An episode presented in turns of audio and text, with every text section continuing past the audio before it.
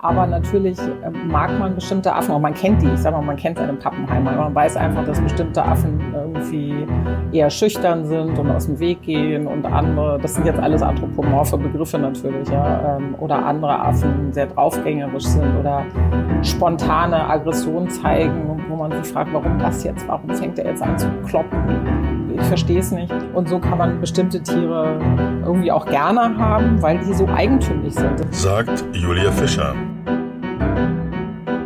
Cicero Wissenschaft, ein Podcast von Cicero, das Magazin für politische Kultur. Hallo und herzlich willkommen zum Cicero Podcast Wissenschaft. Mein Name ist Axel Mayer, ich bin Evolutionsbiologe an der Universität Konstanz. Und ich bin Michael Sommer, ich bin Althistoriker an der Universität Oldenburg. Wir nennen unseren Podcast Menschen, Tiere, Sensationen, weil wir über Menschen sprechen, also geisteswissenschaftliche Themen. Naturwissenschaftliche Themen, nicht nur Tiere. Und weil Wissenschaft immer auch wieder für die ein oder andere Sensation gut ist. Herzlich willkommen. Dieses Mal leider ohne meinen Co-Host Michael Sommer, der sitzt im Flugzeug auf dem Weg nach Rom. Heute haben wir eine sehr interessante Gesprächspartnerin Julia Fischer, Deutschlands bekannteste Affenforscherin aus Göttingen. Julia und ich kennen uns schon lange, wir duzen uns auch nur zur Einführung. Vielleicht möchtest du dich einmal mal vorstellen, wer du bist und wie du auf den Affen gekommen bist, Julia. Ja, also mein Name ist Julia Fischer. Ich habe eine sogenannte Brückenprofessur. Das heißt, ich bin Professorin an der Universität Göttingen in der Abteilung für Primatenkognition und gleichzeitig leite ich eine Abteilung am Deutschen Primatenzentrum. Das ist ja ein Institut der Leibniz-Gemeinschaft.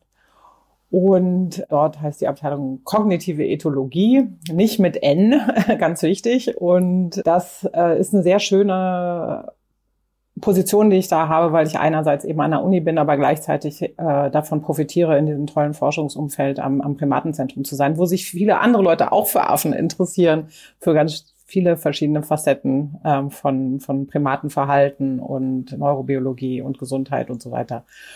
Und äh, wie bin ich auf den Affen gekommen? Ja, das war eigentlich nicht geplant. Ich wollte ursprünglich Meeresbiologin werden und hatte auch schon eine Masterarbeit organisiert äh, in Cambridge an der Sea Mammal Research Unit und die haben mir dann geraten, vorher aber alle meine Kurse noch fertig zu belegen und einer war dann ein Kurs in Verhaltensbiologie und wir sind dazu nach Frankreich gefahren in so ein Affengehege, hatten dort drei Wochen Gelegenheit, Affen zu beobachten und dann war mir eigentlich ungefähr nach einer Minute klar, dass das sehr viel interessanter ist, Affen äh, zu beobachten, die mehr oder weniger unser Habitat ja teilen. Also die sind terrestrisch und nicht im Meer und unter Wasser die meiste Zeit, äh, statt Robben, die irgendwie am, am Strand rumliegen. Und äh, das war dann auch irgendwie so ein bisschen so ein Moment, wo viele Puzzleteile sozusagen an den richtigen Platz gefallen sind, weil ich vorher schon sehr breite Interessen hatte an, an menschlichem Verhalten, an Soziologie, an Psychologie und äh, die Primatenforschung ist ja durchaus interdisziplinär in der Hinsicht. Wir können sagen, ich bin sozusagen Affenpsychologin und Affensoziologin geworden. Du bist ja auch noch als einer deiner anderen Posten Vizepräsidentin der Berlin-Brandenburgischen Akademie der Wissenschaftler. Und das ist ja auch eigentlich eine, eine, eine eher geisteswissenschaftlich orientierte Akademie, oder? Ja, aber das ist ja ganz schön, wenn man tatsächlich Einblicke in verschiedene Wissenschaftsbereiche hat und dadurch auch einen schärferen Blick auf die spezifischen Eigenschaften der eigenen Disziplin bekommt. Also sich klar zu machen, dass so wie man selbst die Forschung betreibt, äh, sie von anderen nicht betrieben wird, sondern ganz anders herangegangen wird. Und auch, auch letztendlich, wenn man jetzt sich mit, mit Leuten äh, unterhält, die Physik machen, da gibt es natürlich auch größere Ähnlichkeiten als im Vergleich zum Langzeitprojekt zu Goethes Wörterbuch oder so, aber trotzdem gibt es natürlich Unterschiede in der, wenn man vielleicht da ist mehr Theorie Geleitetheit drin und bei uns ist ja doch in der Biologie, das wird zwar gerne auch immer wieder vergessen, aber doch viel Naturbeobachtung und Exploration. Und selbst wenn ich mir also Datensätze durchwühle, dass äh, Biologen einfach auch gerne erstmal hingucken, was finde ich denn? Und dann Hypothesen daraus generieren und die dann weiter überprüfen.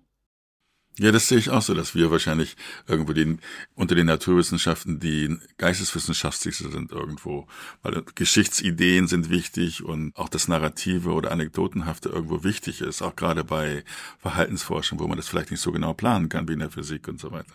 Ja, auf alle Fälle. Und dann ist es natürlich auch gerade die Verhaltensbiologie ideologisch sehr überfrachtet und steht auch so in einem engen Wechselspiel zwischen, sagen wir mal, gesellschaftlichen Vorstellungen, die gerade en vogue sind und Denkschulen dann in der Psychologie, also ein Klassiker oder in der Verhaltensforschung, also Klassiker ist immer der Kontrast zwischen der ethologischen Forschung, äh, die ja sehr an angeborenem Verhalten interessiert war und an Anpassung von Verhalten an ökologische Bedingungen und Selektionsdrücke und aber auch eben viel großes Interesse an, an Reflexen und wie wird eigentlich Verhalten organisiert und dann auf der anderen Seite die US-amerikanischen Behavioristen, die sich eigentlich vorgestellt haben, dass Tiere sozusagen leere Tische sind und äh, die kommen dann ähm, auf den auf die Welt und alles wird erlernt durch assoziatives Lernen.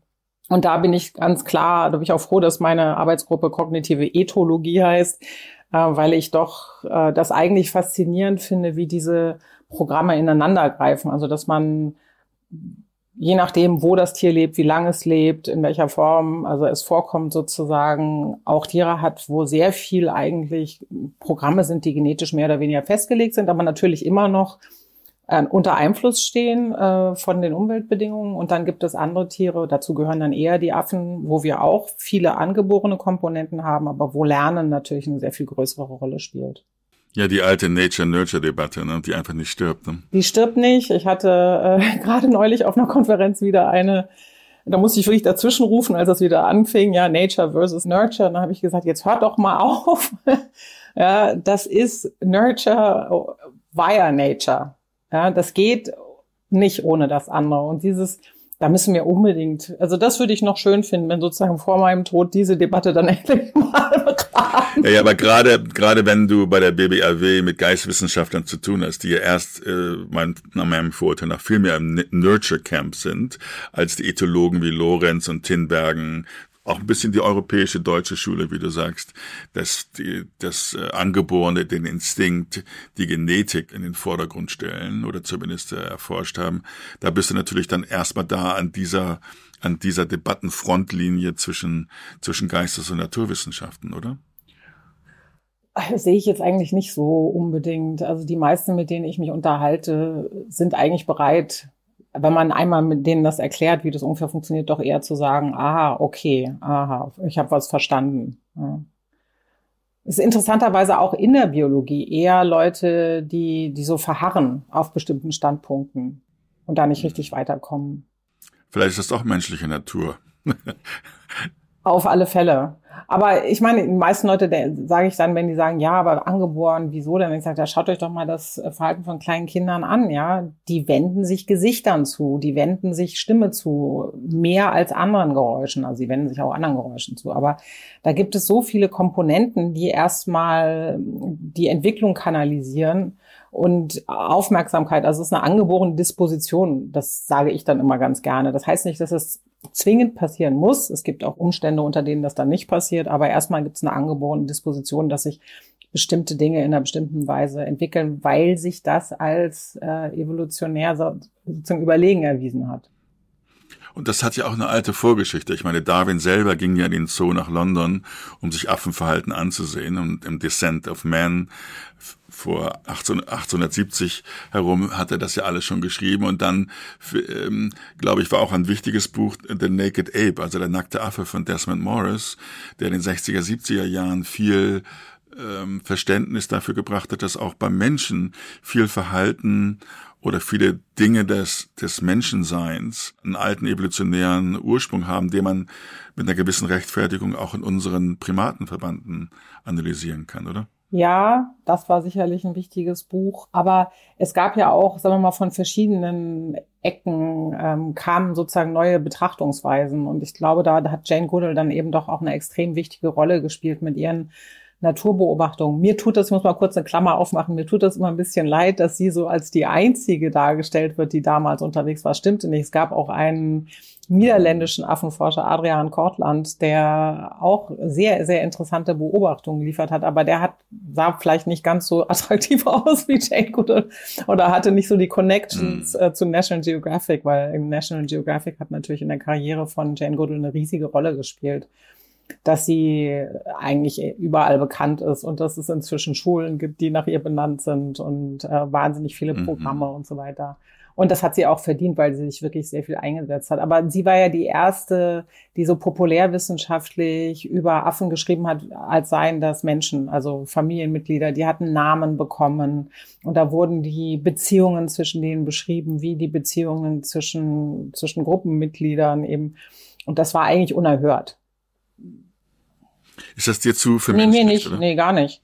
Äh, aber es war unerhört, dass man nicht gesagt hat, Tiere haben Nummern. Also das, das, das wurde als Pulbarbar angesehen. Ich meine, ich denke schon, sagen wir es mal so, andersrum. Ich habe die ersten Affengruppen, die ich beobachtet habe, da hatten die Tiere alle Nummern. Ähm, aber diese Nummern wurden dann genauso aufgeladen mit Bedeutung, wie als würde ich die Emma oder Luise nennen oder wie auch immer. Also die C23 mhm. war zum Beispiel ein ganz berühmter. Wir, ja, die C23, natürlich. ähm, aber was man dann lernt, wenn man jetzt professionell äh, das macht, das ist gewissermaßen mit zwei Identitäten da zu stehen. Und die eine Identität ist die, dass man sehr formalisierte Beobachtungsprotokolle hat, die Leute auch lange trainiert, darauf hin, dass die Beobachtergenauigkeit sehr hoch ist, dass die Korrelation, also wenn zwei Leute, unterschiedliche Leute dasselbe Verhalten kodieren, dass eben die Reliabilität sehr hoch ist, die, die Zuverlässigkeit der Beobachtung. Und dann kann man aber Pause machen, wenn man dann sein Protokoll fertig hat oder man hat seinen Arbeitstag erledigt, dann kann man sozusagen einmal ausatmen und sagen, Mann, hast du das gesehen, was heute?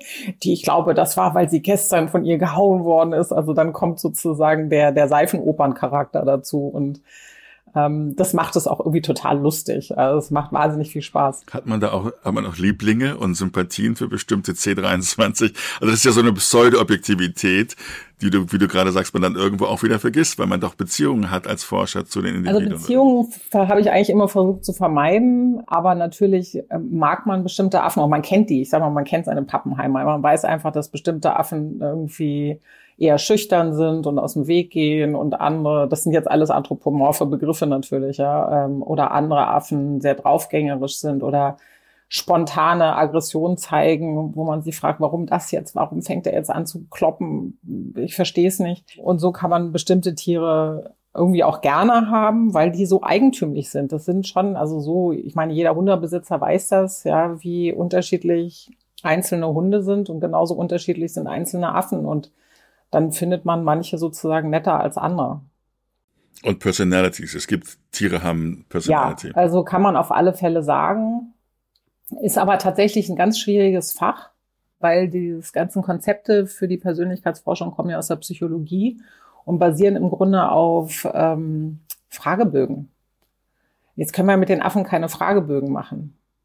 Und deswegen benutzen wir deren Verhalten, um die Persönlichkeiten zu charakterisieren.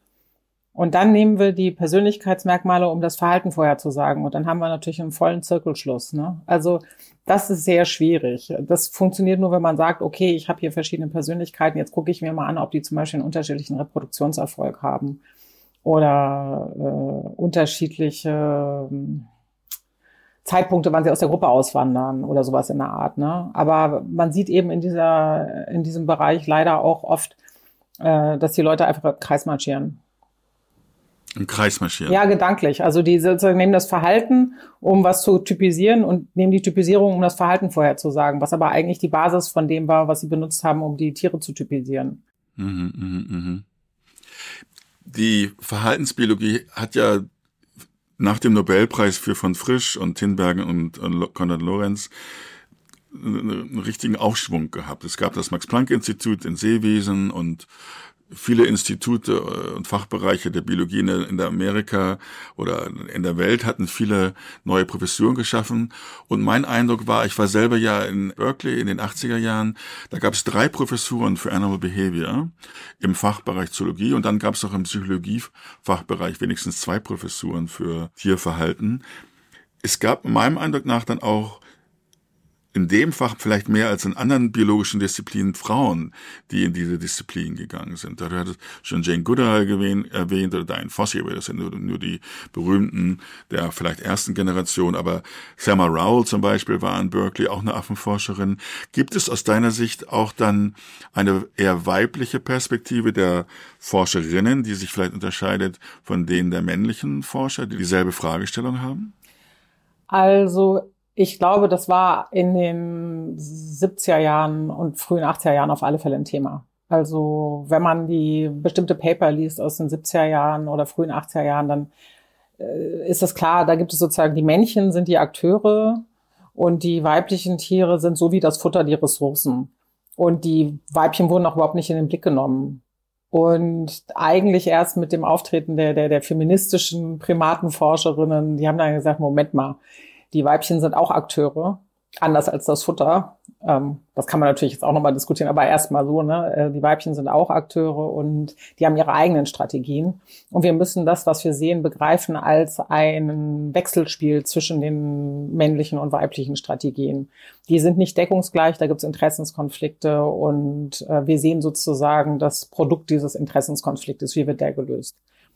Und da sehen wir ja bei, das macht die Affen ja auch so wahnsinnig interessant, weil es so unterschiedliche Formen gibt, der Gesellschaftsform, der sozialen äh, Weise, wie die leben. Also manche leben in Kleinfamilien, andere Pärchen. Dann gibt es Gruppen, die völlig unterschiedlich strukturiert sind. Es gibt Gruppen, wo die Weibchen in der Geburtsgruppe bleiben und die Männchen auswandern und umgekehrt die Männchen in der Geburtsgruppe bleiben und die Weibchen auswandern.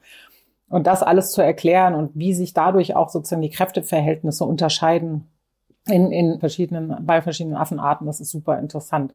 Aber nochmal zurück zu der Ausgangsfrage, äh, gibt es eine weibliche Affenforschung? Also ich würde sagen, äh, das war schon wichtig, aber heute erkenne ich das nicht mehr, dass jetzt Frauen oder Männer unterschiedliche Fragestellungen haben oder so.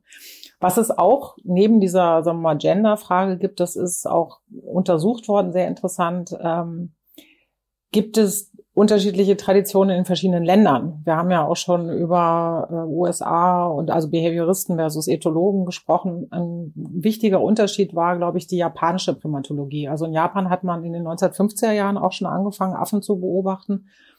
Und äh, das hat bestimmt etwas mit deren Kultur zu tun, dass sie von vornherein bereit waren, das als ein Langzeitvorhaben anzusehen und sich für Genealogie zu interessieren.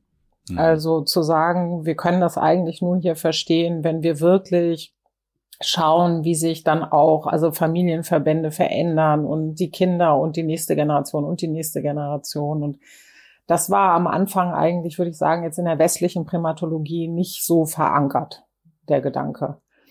Und ich würde sagen, was absolut eine Pionierarbeit war, war damals von Stuart und Gene Altman. Die wussten natürlich noch nicht, dass das wirklich ein Langzeitprojekt werden würde. Die haben in Amboseli ein Pavian-Projekt aufgebaut, das jetzt fast 50 Jahre läuft. Und es gibt über 50 Jahre die genealogische Information äh, über, über diese ganze Population da. Die besteht aus sehr vielen sozialen Gruppen. Und das ist ein so unfassbar wertvoller Schatz für Naturgeschichte, um zu verstehen, wie zum Beispiel Sozialität, also wie viele Beziehungen hat man und welche Qualität diese Beziehungen haben, wie das mit Überleben verbunden ist, mit Reproduktionserfolg, Überlebenswahrscheinlichkeit der Kinder und so weiter. Die haben auch jetzt verfolgen können, wie sich in den letzten 50 Jahren, also das sind gelbe Paviane, die da leben, und seit ungefähr 20 hm, Jahren oder sowas, 25 Jahren, ist das eine Hybridisierungszone geworden, weil äh, Männchen aus einer anderen Art, nämlich Anubis-Paviane, sind in diese Gruppen eingewandert und haben angefangen, sich da mit den Weibchen zu verpaaren ähm, und auch Nachkommen zu haben. Aber man sieht trotzdem, wenn man sich das Sozialverhalten anguckt, ganz klar den genetischen Hintergrund, äh, weil die Anubis-Paviane sind eher haben eher eine Neigung, sozusagen äh, stabile Beziehungen zwischen den Geschlechtern aufzubauen. Und die gelben Pavianer haben das nicht. Und das kann man tatsächlich im Verhalten sehen. Also wenn man sieht, zwei Tiere gruben sich lange, dann haben die wahrscheinlich beide einen äh, Anubis-Hintergrund. Und wenn sich zwei Tiere nur kurz gruben, immer wieder, ne? Dann sind das wahrscheinlich eher gelbe Paviane. Hm. Interessant. Also dieser japanische Ansatz, nicht nur Nurture oder Nature zu sehen, sondern eben auch die, die, die Genealogie mit in Betracht zu ziehen oder dann eben auch die kulturellen Aspekte. Wie werden Fähigkeiten oder Umgangsformen weiter ver, vererbt? Äh, nicht als genetische Vererbung, sondern als kulturelle Vererbung, beinhaltet ja das beides sozusagen. Nicht? Und weil für mich war auch interessant zu fragen, weil du hattest, das darf ich nicht vergessen zu erwähnen, natürlich das nächstwichtige Buch geschrieben, äh, das 2012 bei Surkamp erschien, Affengesellschaft, wo du ja auch beschreibst, es gibt äh, 418 Arten von Primaten. Da war für mich die Frage ja, äh, die unterschiedlichste Sozialsysteme haben, ähm, wie entscheidet man sich, an welcher Art man arbeitet? Ist es auch irgendwie, natürlich gibt es da Fragen der, ähm, der Logistik, also ich, bestimmte kleine Affen im brasilianischen Urwald zu beobachten, ist es sehr viel schwieriger als vielleicht Paviane, die man besser sieht in der Steppe zum Beispiel, die man vielleicht auch markieren kann oder vielleicht sogar mit Drohnen verfolgen kann, wäre vielleicht ein Ansatz. Aber wie entscheidet man sich, für, an welcher der vielen Arten man arbeitet, weil das natürlich auch einen Einfluss darauf hat, welche Fragen wissenschaftliche Fragestellung man besser mit der oder jener, dieser oder jener anderen Art beantworten kann, oder? Ja, also ich war damals einfach noch zu naiv. Ich habe nach meiner Doktorarbeit wollte ich mit den besten Leuten zusammenarbeiten. Ich habe mir angeguckt, wer macht die interessanteste Forschung und wo kommen die interessanten. Das, das war für mich eher an den Fragestellungen entlang geleitet, ja.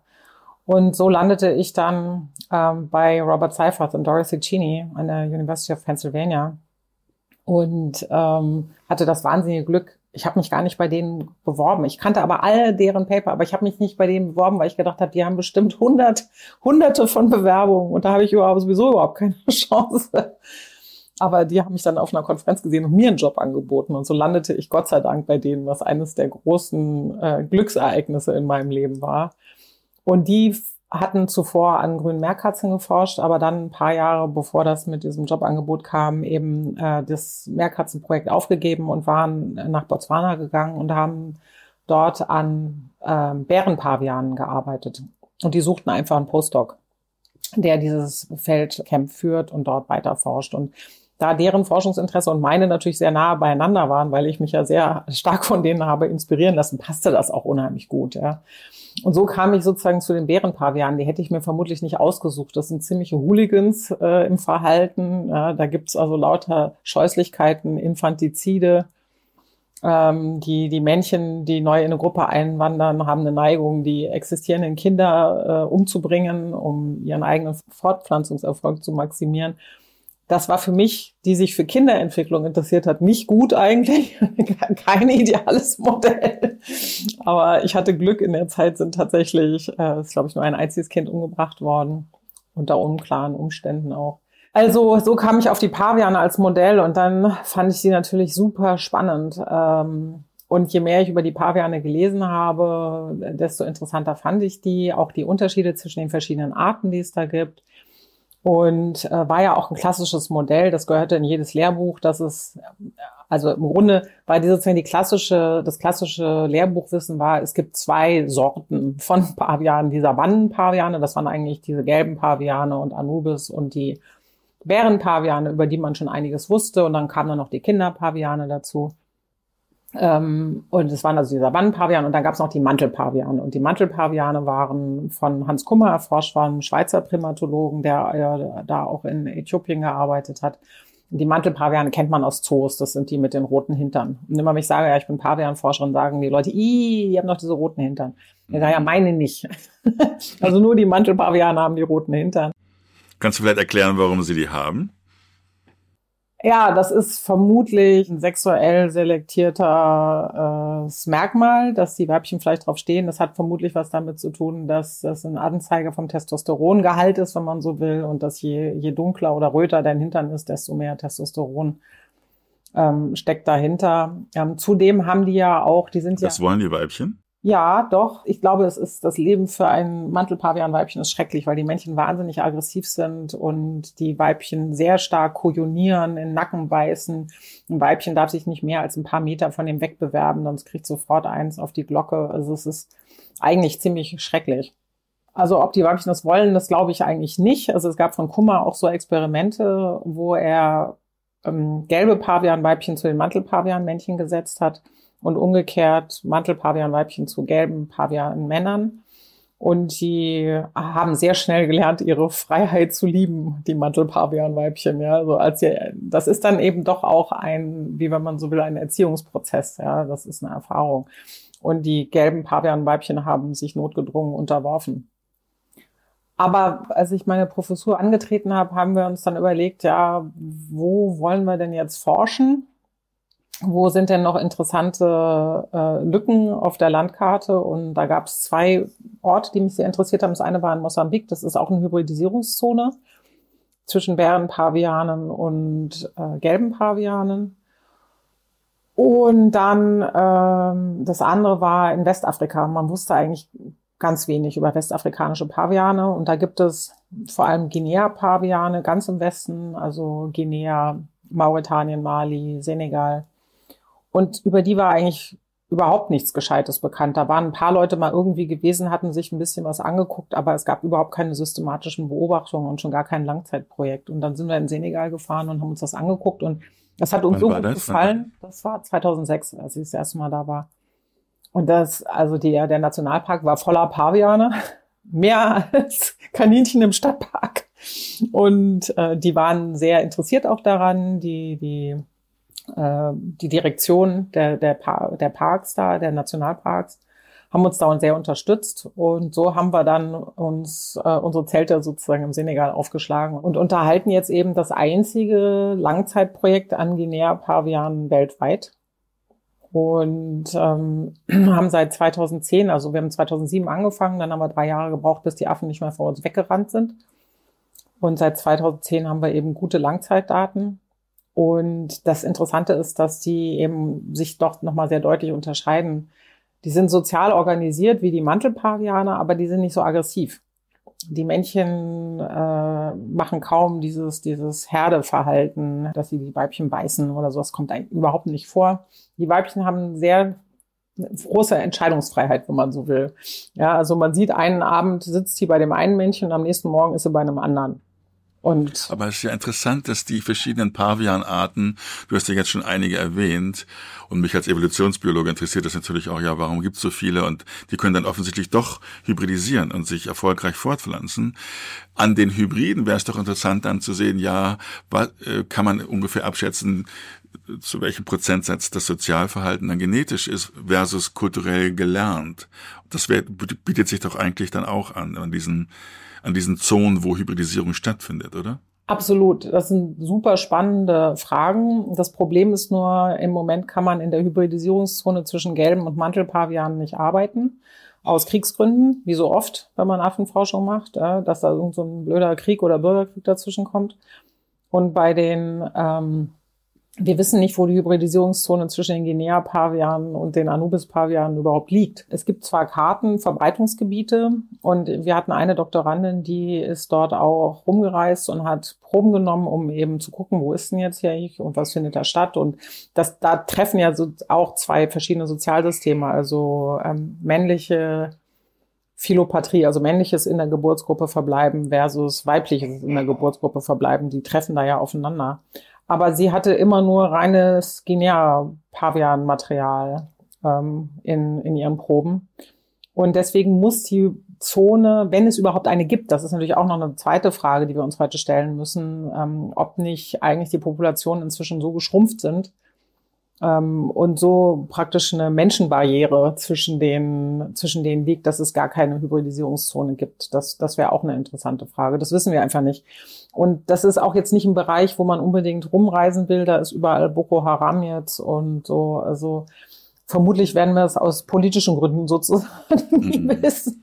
Aber äh, eine generelle Frage. Es gibt ja, wie du sagst, ähm, ähm, Affenarten oder äh, Pavianarten, die eher von Weibchen geführt sind und andere, die eher von Männern dominiert sind. Kann man da irgendwie generalisieren, welches, äh, welche Gesellschaftsform äh, äh, erfolgreicher ist? Ich wüsste nicht, wie man das definiert, an der Anzahl der Nachfahren oder Größe der Verbreitung oder aber gibt es da irgendwelche Regeln, nach denen man sagen könnte, das eine ist besser als das andere?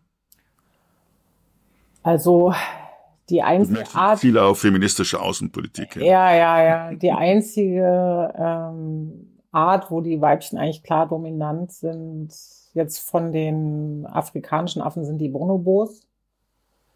Ähm, dann gibt's natürlich bei den Lemuren auch weibliche Dominanz, aber ich weiß es nicht. Ich, ich glaube, wir haben die Daten nicht, um das zu entscheiden. Ja, bei uns sind die Weibchen nicht dominant. Die sind nicht sehr subordiniert, würde ich sagen. Und die machen eben auch Koalitionen gegen Männchen. Also wenn jetzt ein Männchen gegen ein Weibchen vorgeht, dann kann es schon mal sein, dass sie sich mit einem anderen Weibchen zusammentut und die beiden zurückschlagen. Aber was man auch sieht, wir haben das jetzt leider erfahren in einem gescheiterten Experiment, das wir gemacht haben mit den Guinea-Pavianen. Also die sind ja eigentlich, wir haben immer gesagt, das sind Hippie-Paviane und die sind dann, wir sind zum Beispiel nicht in der Lage, eine Ranghierarchie festzustellen, weil Aggression zwischen den Männchen so selten vorkommt und so. Und wir haben jetzt ein Experiment zur Kooperation gemacht, wo wir denen so Kisten hingestellt haben, so Art riesige Kaugummiautomaten, da sind natürlich Erdnüsse drin, also da muss man einen Hebel ziehen und dann kommt eine Nuss raus. Aber die Voraussetzung ist, dass sie zusammenziehen. Also es müssen zwei Männchen zusammen beide gleichzeitig an, an jeweils einem Hebel ziehen. Und ähm, das hat auch ganz ge gut geklappt. Das hat mich echt überrascht, dass es geht, dass sich zwei Männchen nebeneinander setzen und beide an den Hebel ziehen und das auch checken, dass es nur funktioniert, wenn ein anderer sitzt. Aber wenn das dann durch war, dann sind die anderen Affen, die nichts abbekommen haben, so wütend geworden, dass sie zum Teil uns angegriffen haben. Und auch es gab unter den Tieren wahnsinnig viel Streit und wir haben einfach gestern tatsächlich beschlossen, das jetzt abzubrechen und dieses schöne Experiment nicht weiterzuführen. Wir wollten eigentlich wissen, suchen die sich jetzt selektiv Partner aus, die fähig sind, fähige äh, Hebelzieher, also die viel Essen dann produzieren für mhm. beide. Oder, oder vermeiden die welche, die, die das nicht so gut können. Und wir konnten kontrollieren, wie gut die Performance von den Affen war, weil wir eine Fernbedienung hatten und konnten sozusagen die Kiste so einstellen äh, von außen, dass der eine eben sozusagen. Wie gemein. Wie gemein, ne? ja, aber das ist jetzt, also das ist jetzt geplatzt. Ähm, und gab es immer zwei Männchen oder gab es eben auch zwei verschiedene Geschlechter, die zusammengearbeitet haben? Nee, das waren immer zwei Männchen. Also die Männchen hatten da schon, da sieht man auch wieder die Dominanz. Da haben die Männchen dann schon die Vorfahrten. Die sind auch doppelt so groß und also Wären das auch die, die, also in der Art ist es ja so, dass die Weibchen dort bleiben eher und die Männchen, das, oder andersrum? Andersrum. Ach so, okay. Weil ich sagen würde, vielleicht sind die Männchen eher dazu gezwungen, neue Ressourcen zu finden oder äh, neue Sachen auszuprobieren. Nee, das ist nicht der Fall. nee, eigentlich nicht. Nee, da geht's ganz knallhart um eine Ressource und dann wird die schon, also man kann sozusagen Dominanzen auch erzeugen, wenn man den Tieren die Möglichkeit gibt, äh, sich um Ressourcen zu streiten dann werden sie auch angefangen, Dominanzhierarchien ähm, auszubilden. Und insofern, also es wird ja sehr viel über das sozioökologische Modell gestritten. Also das war ja so eine Forschung, die eigentlich aus den 1960er Jahren kam, inwieweit Verfügbarkeit von Futterressourcen zusammenhängt mit der Gesellschaftsform. Und ähm, da gab es auch viel Kritik, weil das angeborenes Verhalten zum Beispiel nicht mit berücksichtigt und so. Und es ist tatsächlich schwierig, finde ich, das sozioökologische Modell zu benutzen, um Variationen zwischen Arten zu erklären. Aber man kann es ganz Warum? gut. Naja, weil, also zum Beispiel das Beispiel der Paviane, es gibt null Korrelation zwischen der Gesellschaftsform und der Futterverfügbarkeit über die Arten hinweg. Also die Variation, in welchen Habitaten man die verschiedenen Arten findet, die ist größer innerhalb der Arten als zwischen den Arten. Ah ja. Aber wenn du dir eine Art anguckst, dann ist das sozioökologische Modell gut geeignet, um zum Beispiel zu erklären, jetzt bei den Guinea-Pavianen, die haben ja so eine Mehrebenengesellschaft, die können manchmal in ganz kleinen Gruppen unterwegs sein, aber die können sich auch zu größeren Aggregationen zusammenfinden und das ist dann sehr vorhersagbar, wer sich mit wem zusammentut, bis du plötzlich eine Situation hast, wo 400 Tiere vor dir stehen. Und ähm, das kannst du sehr zwanglos erklären mit dem sozioökologischen Modell und Raubdruck. Also wenn die Löwen da sind, ja, dann sind alle Pavianer happy together, ja, dann sind die also, äh, finden die das prima, zu 400 unterwegs zu sein. Und wenn es wenig zu essen gibt, dann ist es eben viel wahrscheinlicher, dass sie sich in kleinere Gruppen aufteilen und dann in kleinen Gruppen auf Nahrungssuche gehen. Und dann auch untereinander konkurrieren und aggressiv sind, oder? Nee, eigentlich nicht. Okay. Dazu ist wahrscheinlich, sind die Ressourcen nicht äh, wertvoll genug. Es lohnt sich da nicht drum zu streiten. Hm. Äh, fressen Paviane auch Fleisch? Ja, ja, ja.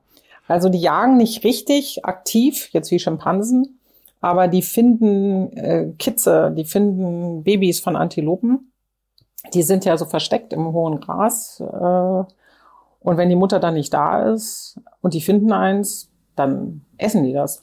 Mhm. Und danach töten die es. Also wir haben viele hundert Stunden von Videomaterial, die ziemlich grauslich sind, wo du siehst, wie diese Affen dann anfangen, irgendwie das Baby aufzureißen und das quäkt natürlich die ganze Zeit und ähm, es ist nicht schön. Und was uns interessiert, warum nehmen wir diese Videos auf? Nicht, weil wir irgendwelche Splatter-Movies gucken wollen im Labor, sondern weil für uns interessant ist, mit wem teilen die das Fleisch.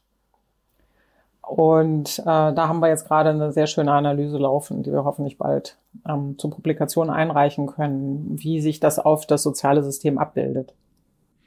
Und würden Sie es zunächst mit Verwandten teilen? Oder?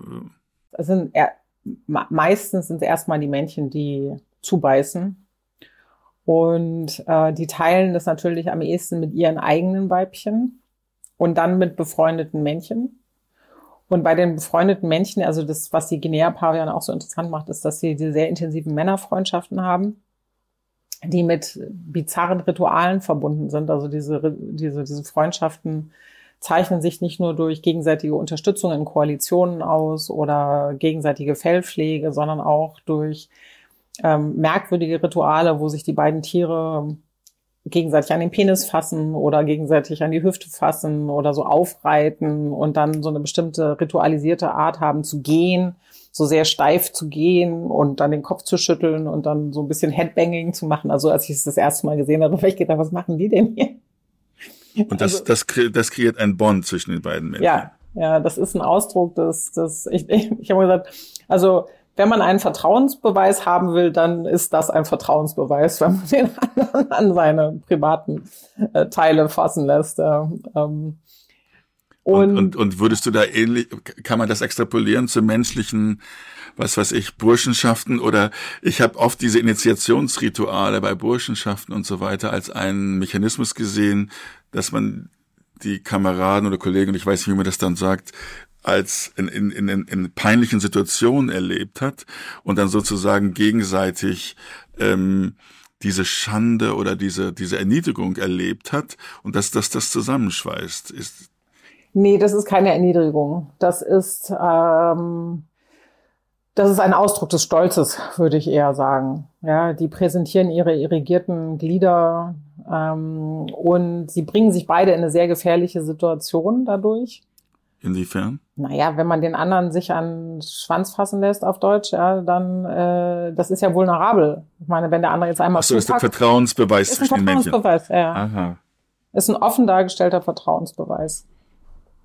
Mhm. Und wir haben uns dann angeguckt, wir können ja aus dem Code der Affen DNA extrahieren und können dann ähm, auch Genealogien erstellen und Verwandtschaften. Wobei das, also sozusagen, ob er jetzt Bruder und Schwester ist so, das können wir immer nur mit einer sehr groben Wahrscheinlichkeit sagen, ob die mehr miteinander verwandt sind oder nicht. Das liegt an den Methoden. Aber jedenfalls, ähm, was wir mit Sicherheit machen können, das sind eben diese Vaterschaftsgeschichten. Da können wir also mit hoher Wahrscheinlichkeit äh, Männchen ausschließen als Väter und auf diese Weise dann eine Genealogie erzeugen.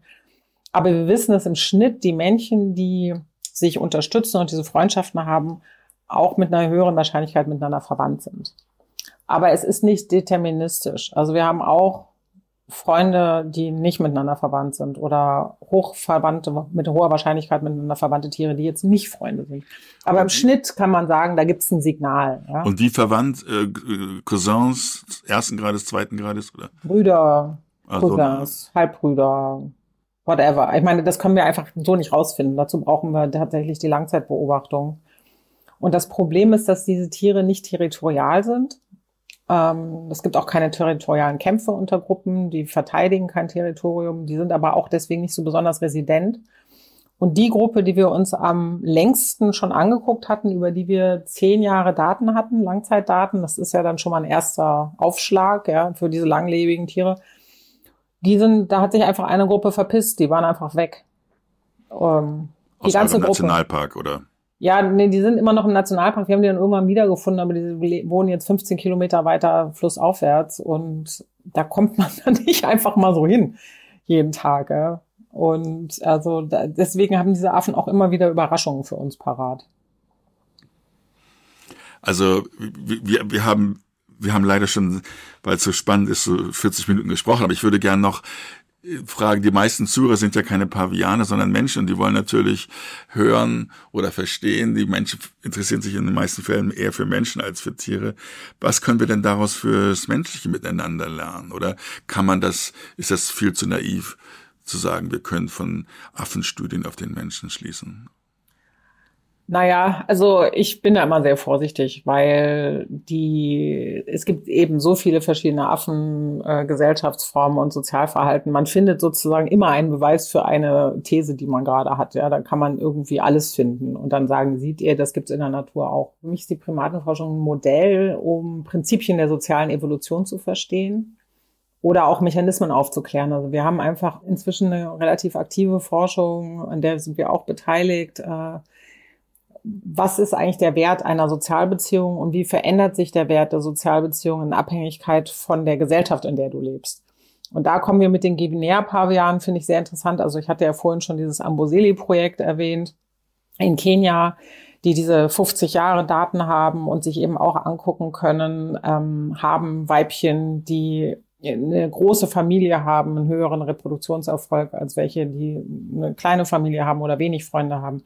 Und da gibt es einen klaren Zusammenhang. Das ist auch mehrfach belegt worden in anderen Gruppen, in anderen, also anderen Pavian-Gruppen, auch in anderen Arten. Und wir haben jetzt theoretisch, wenn die nicht immer abhauen würden, die Gelegenheit, uns das mal bei Männchen anzugucken. Weil wir wissen ja schon, dass für die Weibchen die Freundschaften nicht so wichtig sein können, weil die ja transferieren. Die gehen ja aus ihrer Geburtsgruppe raus. Das heißt, die weiblichen Verwandten spielen eigentlich keine Rolle als Sozialpartner. Die gehen dann raus, die sind dann in ihre wichtigsten Sozialpartner, also der, der wichtigste Sozialpartner ist das Männchen und die anderen Weibchen, die mit dem Männchen zusammen sind. Aber das sind ja keine weiblichen Verwandten. Und man sieht, auch wenn man die beobachtet, dass diese weiblichen Guinea-Paviane, die sind alle so ein bisschen, ich sag mal, die sind alle so ein bisschen auf Prozac. Die sind alle nicht so, nicht so hypersozial. Und das dürfen die auch gar nicht sein. Also sonst könnten die sich ja gar nicht lösen, wenn man so will, von der, von der Ursprungsgruppe, von ihrer Geburtsgruppe. Und wir haben uns eben angeguckt, okay, diese Männchenfreundschaften bieten die einen Vorteil bezüglich des Reproduktionserfolgs, haben Männchen mit vielen Freunden einen höheren Reproduktionserfolg, weil wir gedacht haben, na, vielleicht finden Weibchen das attraktiv, mit einem Männchen zusammen zu sein, der viele Freunde hat, weil die besseren Service leisten. Die können einen besser gegen Leoparden verteidigen, die können äh, whatever, ja. Also vielleicht, wenn doch mal eine Nahrungskonkurrenz zwischen Gruppen kommt, dann ist das besser. Wir haben dann aber herausgefunden, dass das Gegenteil der Fall ist, dass äh, das eigentlich ganz andersrum funktioniert, nämlich je mehr Weibchen ein Männchen hat, desto weniger Zeit hat er für seine Kumpel. Ja, die werden dann sozusagen zurückgefahren, die Männerfreundschaften. Dann kümmert er sich um seine Weibchen. Und wenn dann irgendwann er alt und grau geworden ist und die Weibchen alle sich verpissen, dann hängt er wieder mit seinen alten Buddies rum. Aber also man sieht sozusagen, es ist, ist nicht alles einfach nur andersrum, sondern es ist natürlich dann nochmal sehr spezifisch in Bezug auf die Reproduktionsstrategien sich anzugucken. Und sollte ich mir also wünschen, als Männchen oder als Weibchen Pavian geboren zu werden? Das kommt auf die Art an. in deiner Art, die du, die du in Senegal in deiner Feldstation erforscht. Ja, ich glaube, dass die Männchen schon so ein bisschen das coolere Leben haben. Also die haben die interessanteren Beziehungen, die sind differenzierter, die haben diese tollen Rituale, die sehen wahnsinnig toll aus. Also die haben diese unglaublichen Mähne. Ist das jetzt deine weibliche Sicht? Nein. Nein, nee, weiß ich nicht. Aber natürlich, also um nochmal darauf zurückzukommen, auf die Frage, was können wir Menschen davon lernen? Was man schon auch lernt, und für mich war das eine, eine wichtige Lektion, ist die Bedeutung von Mutter-Kind-Beziehungen. Und das ist natürlich bei Traglingen so. Also die müssen getragen werden. Es sind eben keine Fohlen oder keine Giraffenbabys, die dann nach 20 Minuten im Grunde einfach kleine Giraffen sind. Mhm. Außer dass sie noch säugen müssen, aber eigentlich schon alles können sondern die sind genau wie Menschenbabys darauf angewiesen, dass sie getragen werden, dass ihnen Zuwendung zuteil wird. Die müssen sehr viel sozial lernen. Das ist etwas, da würde ich sagen, das ist das berühmte, da sind wir mehr Affen, als uns klar ist, ja, äh, dass das äh, eine sehr starke Bedeutung hat wie diese Bindung ist. Und da ist aber auch wieder die Guinea-Paviane wahnsinnig interessant, finde ich, weil die Weibchen eben dann auch abhauen und wir haben tatsächlich Fälle, wo die, die, die Mütter gehen und die lassen ihre Kinder zurück, obwohl die erst neun Monate alt sind. das sind also keine alleinerziehenden Mütter, sondern Mütter, die ihre Kinder äh, verlassen. Genau. Und dann musst du das Glück haben, dass dein Papa oder dein Onkel oder so jemand irgendwie, äh, wir haben also ein paar äh, Kinder, die sind durchgekommen, weil dann ein Männchen sich oder zwei Männchen sich um das Kind gekümmert haben. Und wie, wie wichtig sind Männchen generell für die Erziehung sozusagen der, der Affenbabys? Also die wichtigsten Sozialkontakte sind immer die Mütter, das ist klar. Aber schon, man sieht auch die Männchen, dass sie die Kinder halten und tragen und verteidigen und also vor allem verteidigen. Ja, vielleicht sollten wir das damit beenden. Ganz herzlichen Dank, äh, Julia Fischer. Das war ein ganz tolles, äh, sehr, sehr interessantes Gespräch und vielen Dank für deine Zeit, dass du deine Forschung den Hörern vom Cicero Wissenschaftspodcast näher gebracht hast. Vielen Dank. Ich habe zu danken. Dies war der Podcast Menschen, Tiere, Sensation des Cicero.de. Sie finden ihn auf der Webseite des Cicero und auf allen gängigen Plattformen für Podcasts. Wir freuen uns, dass Sie uns zugehört haben. Bleiben Sie uns gewogen. Teilen Sie uns auf den sozialen Medien und auch über Feedback jeglicher Art freuen wir uns sehr. Cicero Wissenschaft. Ein Podcast von Cicero. Das Magazin für politische Kultur.